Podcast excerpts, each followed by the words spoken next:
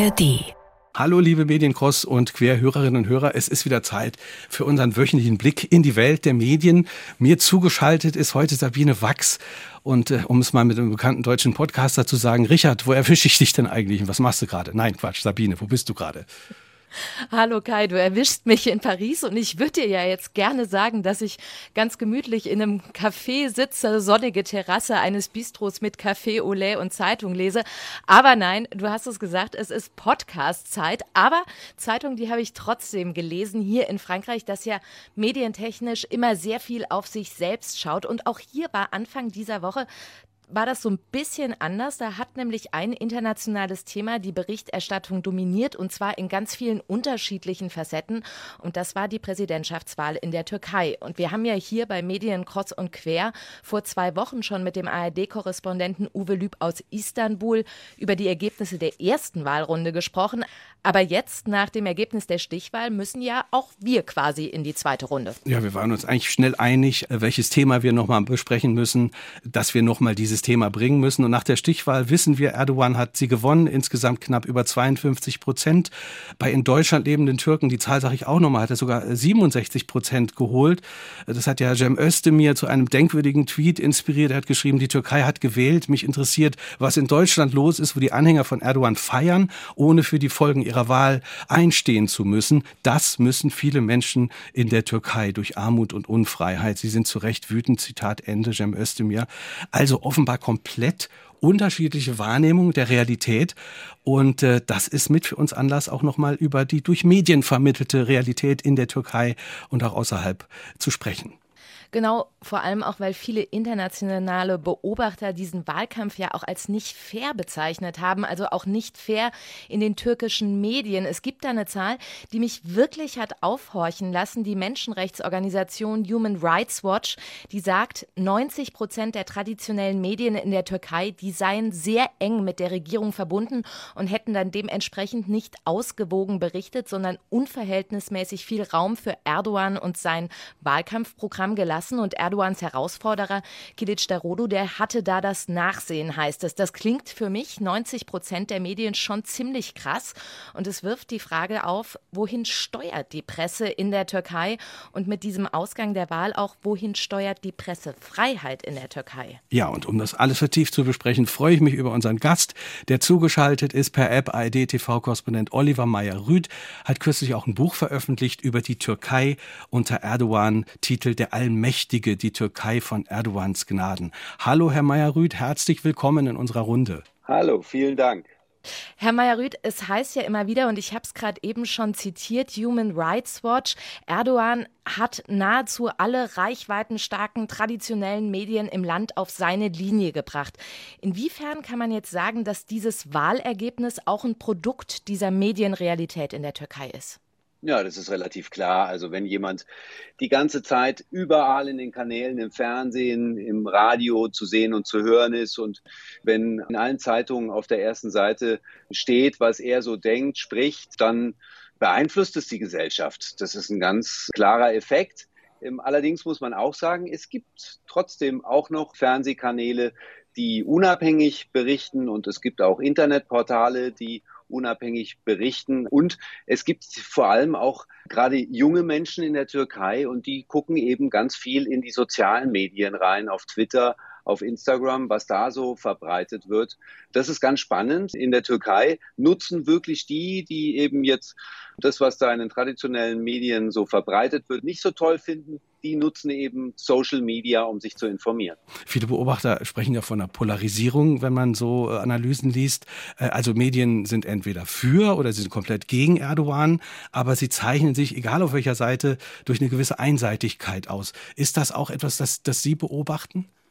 Ich habe da immer wieder mit türkischen Journalistinnen und Journalisten auch drüber gesprochen und habe auch an der einen oder anderen Stelle immer mal wieder etwas skeptisch gesagt, ihr habt diese ausgewogene Berichterstattung nicht. Also eben auch mit regierungskritischen Journalistinnen und Journalisten habe ich diese Gespräche geführt und äh, es gibt da schon so ein Lagerdenken, auch im Journalismus und das tut natürlich nicht gut. Das ist einfach für die Öffentlichkeit ein Problem, weil ähm, ich halte es eben für ganz notwendig für eine Gesellschaft, dass äh, natürlich, wenn man jetzt äh, in Deutschland das eine oder andere Medium ja hört, liest, sieht, äh, die eine oder andere Zeitung, dann weiß man auch ungefähr so, ja, die eine ist ein bisschen konservativer, die andere linksliberaler, aber trotzdem haben alle diese Zeitungen auch dann eben die andere Meinung noch. Und das, glaube ich, ist wirklich wichtig für eine ausgewogene Berichterstattung. Wenn sowas nicht stattfindet, dann gibt es halt immer mehr Lagerbildung und mhm. das ist ungesund. Wie sieht denn die Medien oder das Medienangebot in der Türkei aus? Also wer sind da so die wichtigsten, die großen Player? Also wenn Sie Fernsehen gucken, dann gibt es CNN Türk, es gibt NTV, es gibt äh, AHBR, es gibt dann den öffentlich-rechtlichen Sender TRT und das sind alles Sender, die sind von Erdogan dominiert. Da gab es zum Beispiel auch eine Untersuchung, da haben Oppositionsabgeordnete mal so ein bisschen nachgezählt, wie oft der Erdogan drankommt bei diesem öffentlich-rechtlichen Sender TRT und wie oft der Oppositionskandidat Kilic Darolo drankommt. Und dann haben sie festgestellt, im Monat April, da war Erdogan so 30 bis 40 Stunden dort zu sehen insgesamt und Kilicdaroglu eben nur 30 bis 40 Minuten und da ist halt ein ganz Boah. brutales Ungleichgewicht da. Hm. Ja. Ähm, genau, also das ist ein Problem, aber dann hat eben auch zum Beispiel diese Oppositionspartei, die größte CHP, die, da gibt es auch einen Fernsehsender, Hulk TV, der steht denen sehr nahe. Oder es gibt zum Beispiel Fox Haber, das ist so ein Ableger von dem amerikanischen Sender und die sind interessanterweise in der Türkei unabhängig und ausgewogen. Also das gibt es eben auch. Und es gibt übrigens auch, wenn man dann so äh, unterwegs ist in Istanbul in den Straßen, da haben ja viele Cafés, Restaurants, Kneipen haben ja auch einen Fernseher am Laufen und wenn man da guckt, da läuft dann auch bei vielen Fox News. Also es gibt die Möglichkeit, aber diese 90 Prozent, die sind äh, Fakt und ich sage mal so, gerade in Zentralanatolien oder am Schwarzen Meer, wo einfach viele konservative, religiöse, nationalistisch hm. geprägte Türkinnen und Türken wohnen, die gucken eben dieses Erdogan-Programm, weil die auch gar nicht Kritik an Erdogan hören wollen. Mhm. Ja, das ist auch in der türkischen Gesellschaft, das muss ich auch leider so sagen, ist es auch so, wenn man da an so einem Präsidenten zu scharfe Kritik übt, dann ist das immer gleich eine Art von Respektlosigkeit. Da geht es um Ehre und so weiter. Und die wollen das gar nicht so hören. Wie konnte die Regierung zu einer derartigen Dominanz kommen, wenn wir nur mal von den berühmten 90 Prozent äh, sprechen? Wie hat das funktioniert? Man hat ja offenbar da starken wirtschaftlichen Druck ausgeübt und das strategisch auch gemacht. Diese Fernsehsender gehören zu Unternehmen. Und diese Unternehmen produzieren nicht nur News, es sind nicht nur Medienunternehmen, sondern sie sind oft irgendwelche Wirtschaftsunternehmen, vielfach auch Bauunternehmen. Und diese Unternehmer, die Bauunternehmer oder auch andere Unternehmen sind von teilweise eben von öffentlichen Aufträgen abhängig. Und die bekommen eben dann diese öffentlichen Aufträge eben auch nur, wenn die entsprechende Berichterstattung in ihren Kanälen läuft. So funktioniert das Ganze. Und da hat Erdogan ja über die Jahre hinweg genau darauf geachtet, dass eben auch dann ja unabhängigere Fernsehsender, Medienunternehmen da unter Druck kamen in der Vergangenheit und dann mussten die den Laden verkaufen und es wurde dann an einen Unternehmer verkauft, der ihm näher steht und äh, so hat er das geschafft, dass da dieses Ungleichgewicht mhm. entstand. Also Sie haben ja eben auch schon die, die sozialen Medien und die Online-Plattformen angesprochen, über die sich gerade auch junge Menschen informieren. Auf die kann die Regierung ja in der Art keinen so großen wirtschaftlichen Druck ausüben. Wie versucht die Regierung denn da kontrollierend einzugreifen? Ja, das versuchen sie auch. Also gerade bei den sozialen Medien, da gab es auch ein entsprechendes Gesetz und da hat man dann äh, so vorgeschoben, ja, man will eben auch gegen Hasssprache vorgehen, so ähnlich wie in Deutschland, aber da gab es zum Beispiel dann auch von Human Rights Watch ganz kritische Kommentare und äh, eben die Sorge, dass es da nicht nur um Hasssprache geht, sondern dass es eben unter Umständen auch um Kritik an Erdogan geht. Und der türkische Staat hat es dann geschafft, auch mit Twitter und äh, Instagram und mit verschiedenen Kanälen Deals zu machen. Die haben die dann auch gezwungen, dass all diese Plattformen, diese Social-Media-Kanäle Repräsentanten haben müssen in der Türkei, ja, damit man auch deren habhaft werden kann, falls mhm. es irgendwas gibt. Und äh, so wird da auch Druck ausgeübt, aber die wehren sich natürlich auch und versuchen äh, alles weiterhin zu veröffentlichen, was es zu veröffentlichen gibt. Aber wenn man auf Twitter geht und dann äh, gerade mal den Hashtag Türkei eingibt und dann äh, schaut man mal, was da alles so verbreitet wird. Da gibt es auch immer wieder Tweets, wenn Sie da draufgehen, dann können Sie das nicht öffnen in der Türkei. Die hm. sind gesperrt. Aber auch schon allein, äh, also das falsche, also in den Augen der Regierung falsche Liken oder Teilen von einem Inhalt, das kann dann bei Ihnen auch ganz schnell zu Ermittlungen und auch zu Verfolgung führen.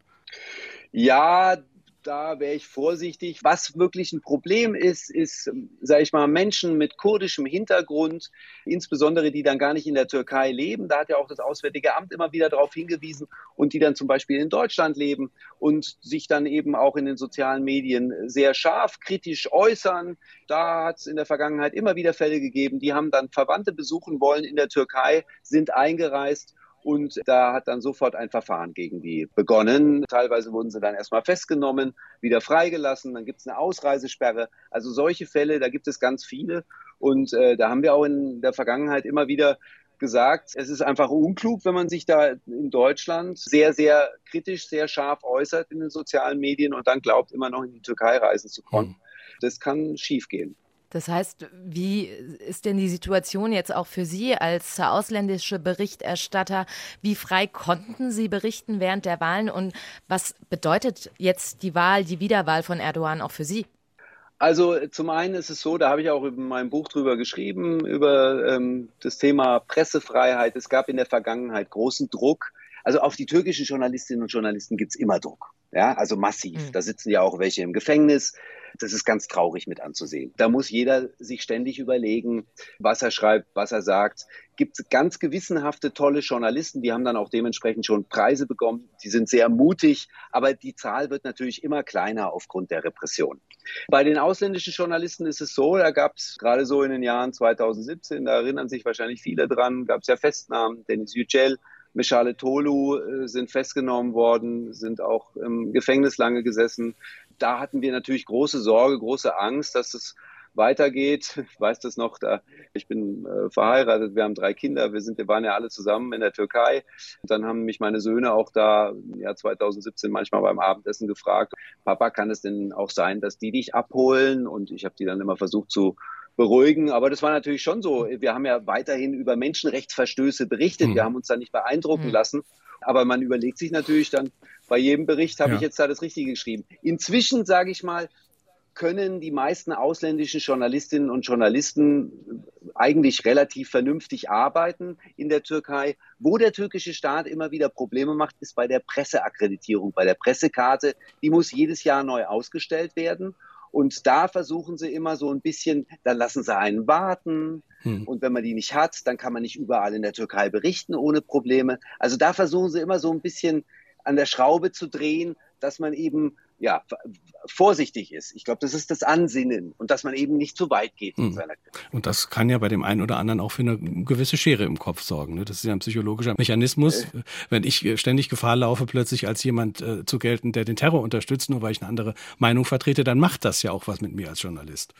Da ist niemand davor gefeit. Schauen Sie, von mir sind Fotos auf einer regierungsnahen Zeitung abgedruckt worden und da wurden daneben dann wurde ein PKK, also von dieser als Terrororganisation eingestuften PKK, ein Foto von so einem General daneben gedruckt und dann noch ein Foto von diesem Anführer dieser Gülen-Bewegung, Gülen-Sekte. Und dann wurde so ein Strich gemacht, irgendwie, dass die mich beeinflussen. Und wenn die mich rufen, dann komme ich gleich und schreibe für die.